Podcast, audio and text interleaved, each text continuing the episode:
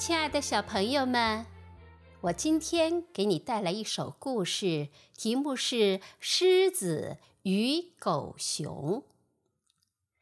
狮子是百兽之王，许多小动物都非常害怕它。可是，也有一些动物对狮子不服气，狗熊就是其中之一。狗熊每次见到狮子，只是朝它看一眼，不以为然的点点头。狮子当然也不喜欢狗熊，他觉得狗熊非常不听话。可是他们都待在森林里，低头不见抬头见，所以又不想伤了和气。怎样才能让他们的关系好起来呢？为了讨好狮子，狐狸绞尽脑汁想起办法来。一天，狐狸捉到一只山鸡，煮好后自己先饱餐了一顿，然后将狮子和狗熊请来。他请他们坐到桌子的两旁，自己坐在中间，开口说道。我今天把你们请来，主要是想缓和你们的关系。我给你们准备了一只山鸡，请你们品尝一下。经过狐狸的调解，狮子和狗熊的关系好了许多。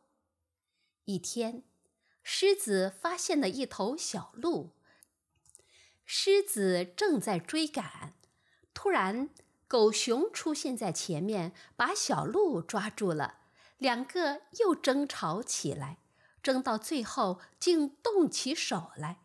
狮子凶猛无比，熊也身强力壮，所以他们打了很长时间也分不出胜负。最后，他们都精疲力竭地倒在地上，动弹不得。狮子和熊都不知道，在他们打架的时候，狐狸一直在一旁观战呢。看见他们都累得动不了了，狐狸才得意洋洋地跑过来，把倒在中间的小鹿给抢走了。狮子和狗熊眼睁睁地看着小鹿被狐狸拿走，也没有办法。他们对视了一眼。异口同声地说：“我们可真笨呐！互相打斗，结果却让一只狐狸捡了便宜。”接下来我要讲的故事是《胆小鬼》。村庄里住着一个叫吉利姆的人，他胆小如鼠，却又爱财如命。一次，吉利姆去山里砍柴，到太阳西斜的时候，他已经砍了满满一捆柴。他背起柴往家走，心想：要是在路上能拾到点值钱的东西就好了。于是他低着头，左瞅右看，希望能有些意外的发现。走到山脚下，到了大路上，他已经不抱任何希望了。他站直了身子，重新整理了一下柴捆，开始大步往村子走去。走着走着，突然他看到前面有一个金光闪闪的东西，他跑上前去仔细一看，原来是一只金狮子。他不敢相信自己的眼睛，揉了揉，又仔细看了一眼，咦，真是一只金狮子！他高兴极了，忙把柴捆放下，蹲在路中央，开始观察起这只金狮子来。他想伸出手去把金狮子拿起来，可是又想，会不会是有谁故意放在这儿来陷害我呢？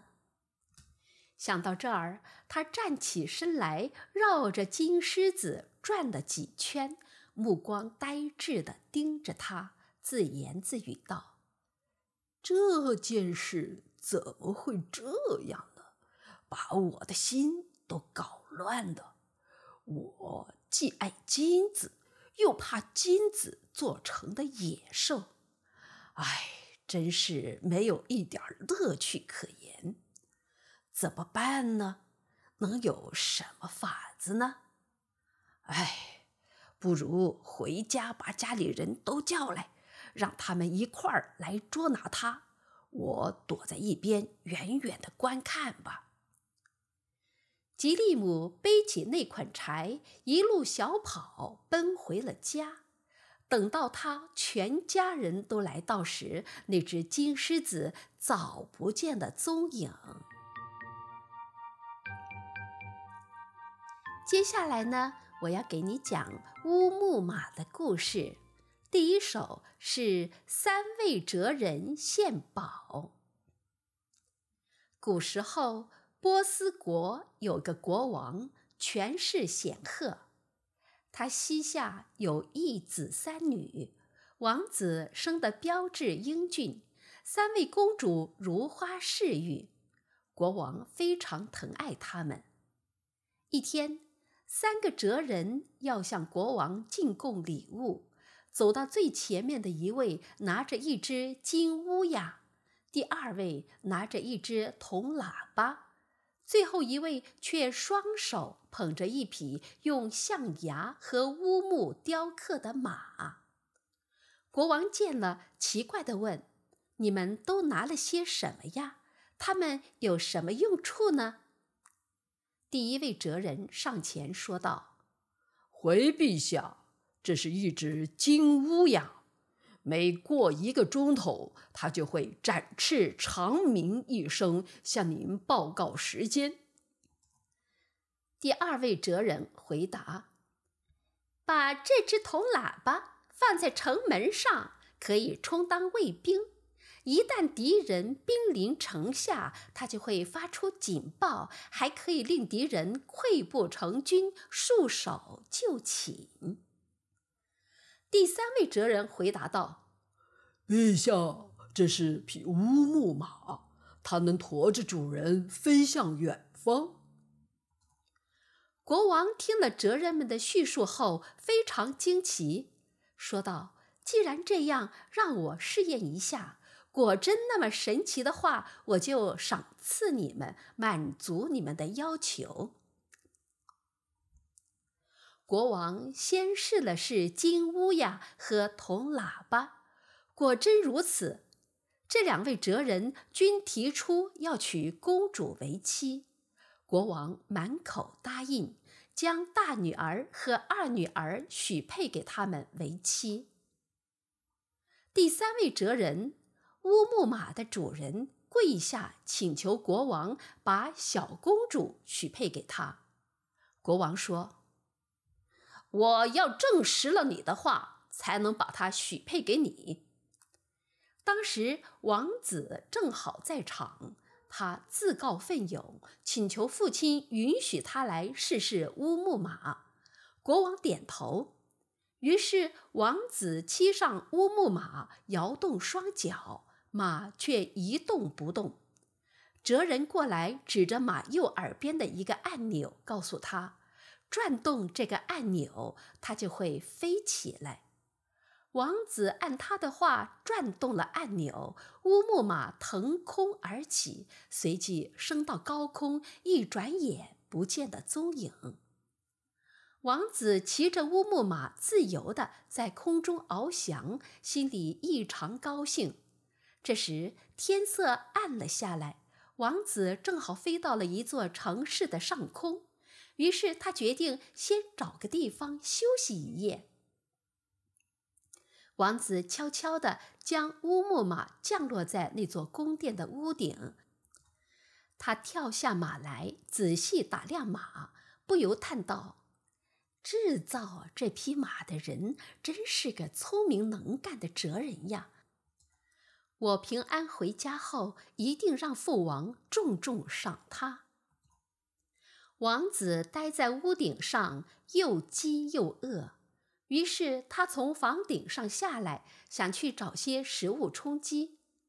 正在这时，王子突然看到有一束灯光向自己照来，他躲到花丛中仔细观察，看见一群婢女簇拥着一个美艳无比的少女姗姗走来。这位美丽的少女是此地苏阿吴国王的女儿。这座宫殿是国王为她特别修建的行宫。王子被公主的美丽迷住了，竟然忘记了危险，一步步地从花丛中走了出来。侍卫们非常惊诧，迅速拔出宝剑向王子刺来。王子迅猛地扑上去，一把夺下侍卫的宝剑，扔在地上，然后向美丽的公主鞠了一躬。公主打量着这个胆大妄为的青年，被他英俊的容貌惊呆了，开口道：“你就是今天通过我父王向我求婚的王子吗？父王说你奇丑无比，所以回绝了你的求婚。”可是依我看，世界上没有比你更英俊的青年呢。一个侍女悄悄地对公主说：“他不是那个王子呀，那个王子长得很丑的。”王子急忙向她表明了自己的身份，并表白了自己的爱意。公主听到他的表白，心情非常激动，脸上泛起一片红晕。正当二人谈得火热的时候，公主的父亲苏阿吴国王带着一队人马来到了行宫。原来卫兵怕出问题，急忙向国王报告了这件事情。国王担心女儿的安全，迅速赶了过来。但看到这个小伙子仪表非凡，谈吐不俗，于是还剑入鞘，开始质问他究竟是什么人，为什么会闯进公主的行宫。王子急忙向国王解释道：“请您不要误会，我是波斯国的王子，特意来此向您的女儿求婚。”国王一听是波斯王的王子，好奇地问。你既然是一位王子，就应该深明事理才对。为何深夜闯入公主行宫？王子道：“这事说来话长，希望您不要计较太多。您可不要错过这样一个宝贵的机会。命运会给您女儿幸福的。难道您还能为她找到一个比我更合适的丈夫吗？”也许没有比你更合适的人了，但是你也应当带着聘礼，当着文武百官的面，正式向我女儿求婚呀！你如果想偷偷摸摸就娶走我的女儿，那就是侮辱我。您说的有道理，我会公开求婚的。明天，请您集合起所有的部队，我将同他们进行决斗。如果我能够取胜，您就把公主许配给我；假如我不幸战败，自然不会再无理纠缠了。国王答应了。第二天，国王手下的军队集结在城门外，等待国王下命令。国王问王子：“比武前，你还有什么话要说呢？”王子回答道。尊敬的陛下，您的部下都骑着战马，而我却没有坐骑，这显然有些不公平吧？国王说：“我们这儿好马应有尽有，你尽管挑就是。”我只骑我带来的马。国王和大臣们一看，马居然是用象牙和乌木制造的。国王惊讶地问。你就骑这匹马来和我的军队作战吗？没错。王子点点头，翻身骑上乌木马，然后转动按钮，乌木马立即腾空而起。在众人惊异的目光注视下，乌木马载着王子消失了。王子不想伤及无辜，以他的本领和乌木马的帮助，打败这些人是轻而易举的事情。王子非常想娶到公主，不想节外生枝，于是只有一走了之。回到了家乡，王子向父亲讲述了整个经过。国王奖赏了第三个哲人，并把小公主许配给他。王子回来之后，非常想念公主，于是他又来到了苏阿吴王国，向苏阿吴国王下了聘礼，送去很多珍奇宝物。然后他带着公主回到了波斯国，不久，两人就举行了盛大的婚礼。亲爱的小朋友们，再讲一个故事给你听。这个故事是驮盐和驮棉花的驴。在商人经常来回做生意的路上，有一条河。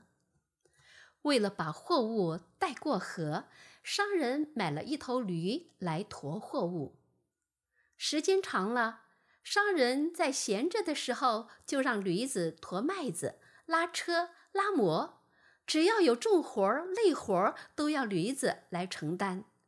于是驴子便有了怨气，在干活的时候经常偷懒。有一次，商人买了大批的盐，让驴子来驮。看到那成堆成堆的盐袋子，驴子简直要疯掉了，绞尽脑汁的想怎样才能逃脱掉。在驮盐过河的时候，驴子还在想怎样偷懒，一不留神脚下一滑，背上的盐袋子进到了水里，盐很快就融化了不少。驴子立刻觉得身上轻快了许多，心里特别高兴，终于找到偷懒的方法了。在驮盐过河的时候，驴子总要故意滑一下，把袋子在水里浸一下，让盐融化一部分，自己好轻快一些。结果没用多长时间，驴子就把盐运完了。在商人称盐的时候，发现盐少了很多，他怎么也搞不明白是在什么地方丢了盐。驴子却在一旁暗自偷笑。没过多久，商人又要运一批棉花过河。虽然货物依然多得不得了，但驴子并不担心，他仍想用运盐的方法来偷懒。驮上了很多棉花以后，驴子便迫不及待地往河里走去。走到河中央的时候，驴子突然歪了一下身子，把棉花浸到水里。